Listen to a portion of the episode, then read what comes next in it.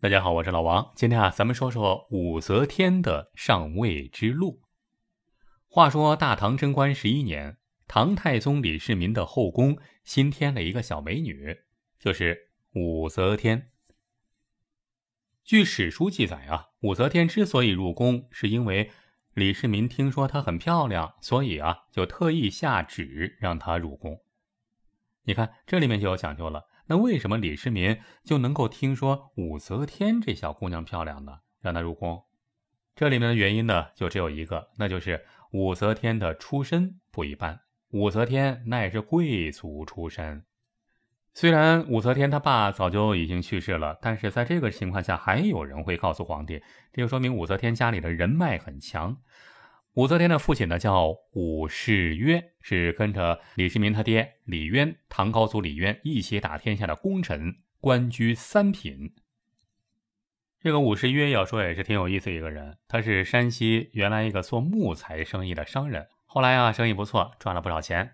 但是他知道啊，在那个时代里面，商人的社会地位非常低，那想要改换门庭，只有一个路子，那就是当官。所以啊，他就想尽一切办法，就。当时还是隋朝啊，就混到了隋朝的军队里面当了一个小官儿。这要说也是挺有能力一个人，哎，但而且他运气不错，混到军队里面没多久啊，本地来了一个大官儿，谁呀？就是唐高祖李渊。当时的李渊呢，此时地方的行政首长，刚派到这儿来，于是啊，他就想尽一切办法啊，拼命和李渊拉关系。哎，这一来二去啊，俩人就混熟了，李渊很信任他。当时正是隋朝末年，天下大乱，各地烽烟四起。然后武士约啊，就看准机会，就游说李渊，建议李渊干脆也造反算了，是吧？也造反，我们保不齐也能当皇帝吧？李渊当时听了也很感动，后来呢，就果真起兵造反了。他就一路跟随李渊，也算是立下了不小的功劳。后来啊，建立大唐以后，他被封为三品官，这官已经当的不小了。而且李渊呢，对他确实不错，尤其是见他原来的老婆已经不在了，已经去世了，只留下了两个儿子。这怎么办呢？家里没主人呢，没有女主人，于是啊，就专门帮他找了又找了一房媳妇儿，那就是武则天的亲生母亲杨氏。这杨氏可不得了，杨氏的出身，仔细说起来的话，那是隋朝皇族一脉的。虽然和这个隋炀帝杨广啊，他们这个亲戚关系稍微远了点但是人家也是正儿八经的皇家出身的，是吧？皇族血脉。虽然隋朝已经被推翻了，但是还是很有地位的。后来啊，就嫁给了这个武士约。所以说啊，美女的出身不错，是吧？父亲武士约当初是跟着李渊一起打天下的功臣。虽然现在父亲已经不在了，但是毕竟家庭出身在那摆着呢。所以就有人能够在李世民身边说：“武则天，武家小姐，是吧？”当然了，那个时候还不叫武则天，说武家小姐长得俊俏漂亮。于是呢就很感兴趣，下令召入宫中。叫来一看，果然长得不错，天生媚骨。于是就封为才人，还赐了个号给他，叫武媚，就是武媚娘，就是从这儿来的。武则天是十四岁入宫，以才人的身份在李世民的后宫生活了十二年。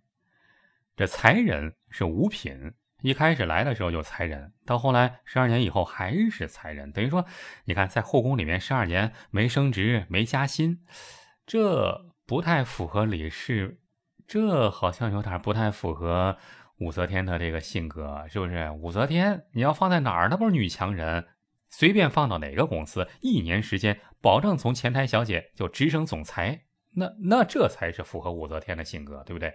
但是在大唐李世民的后宫，整整十二年，确实是一动没动，就是五品。这是为什么呢？这里面最大的一个原因就是关键在于李世民喜不喜欢她。你看，李世民喜欢什么样的女人呢？最好的例子就是李世民的皇后长孙皇后，那叫一个温柔贤良、体贴柔顺。而武则天呢？武则天。嗯，活脱脱的一个女汉子吧。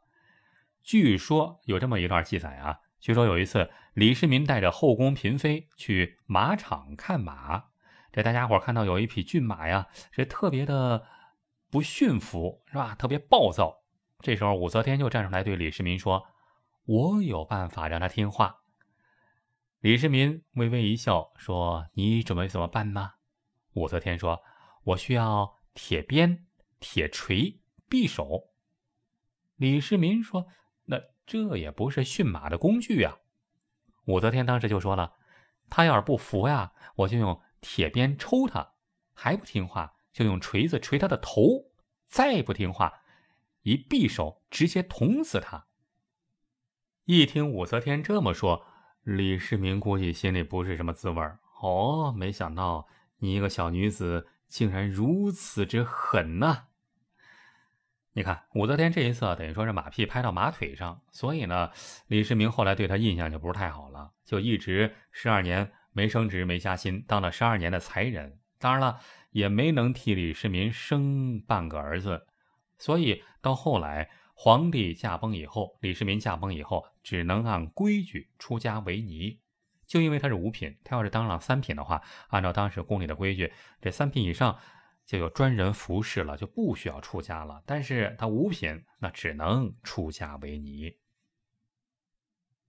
幸好，虽然唐太宗李世民不喜欢女汉子这款，但是有人喜欢，他就是刚继位的。唐高宗李治，李世民的儿子。唐高宗李治，李治和武则天的相遇过程啊，很多史书上都写的不是太清楚。有人说俩人是在庙里认识的，有人说俩人是在李世民的病床前认识的，哎，甚至还有人说是李世民，甚至还有人说是李治的皇后王皇后牵线儿的。但不管怎么说，两个人已经认识了，那这就是好机会了。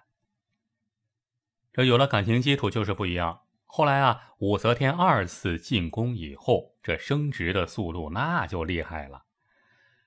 公元六百五十年入宫，两年之后就已经被封到了二品了。二品昭仪，你看十二年一直在五品混，哎，这两年就已经从五品升到二品了。到了五年以后啊，六五五年打败了竞争对手王皇后和萧淑妃，就成了。后宫职称最高的女人，正牌皇后了。尤其是当了皇后五年以后啊，再到了公元六百六十年，李治这时候啊，老公皇帝老公李治生了一场大病，不能处理国家大事了，于是就让武则天顶上。武则天的执政之路，要说也不算一帆风顺，因为李治和武则天啊，这俩人据说啊，经常吵架。这今天李治就非常愤怒地说：“朕要废了你！国家大事岂容你一个妇人胡说八道？”到明天啊，又又说：“呃，对不起，媳妇，我错了。你看这个是不是我不应该不应该这么做呀？”总之啊，武则天在这方面对付男人上很有一手，总有办法让李治继续相信他，听他的话。后来啊，李治的身体慢慢好了一点之后，武则天就建议让他和李治呢一起上朝。这李治同意以后，两个人呢就一同临朝听政。当时被称为二圣，两个圣人。这一步踏出去，武则天的舞台就再不局限于后宫了。你看，原本呢，等于说是她在后宫这个公司里面升职已经升到天花板，但是现在。她已经看到了，除了皇后这个职务之上，又出现了新的目标，就是皇帝。再说这个李治啊，皇帝老公李治身体一直不好，病殃殃的，久病不愈，终于撒手人寰。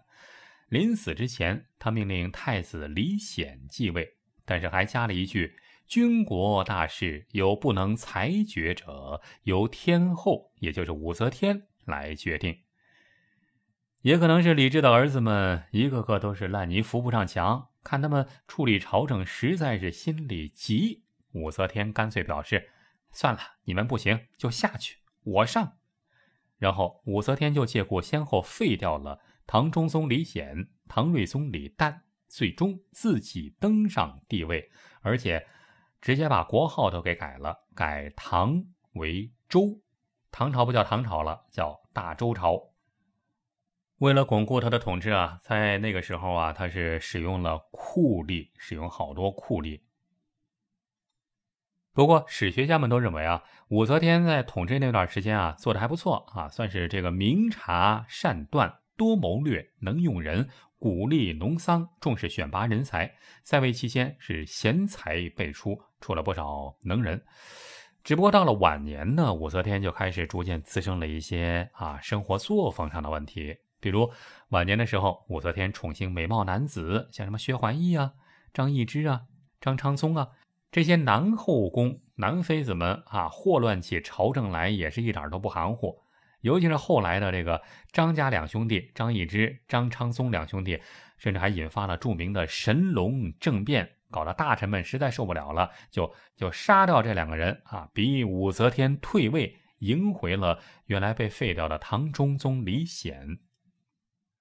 这要说啊。因为多年治理朝政，武则天那还是大权尚在，并没有直接被迫退位。但是这次政变让他看清楚了，如果要是改唐为周也不可行，想传位给武家后人不现实。臣民们拥戴的还是李唐王朝，所以啊，神龙政变以后，武则天就下位，还是传诏给儿子李显，一代女皇帝的政治生涯就此结束。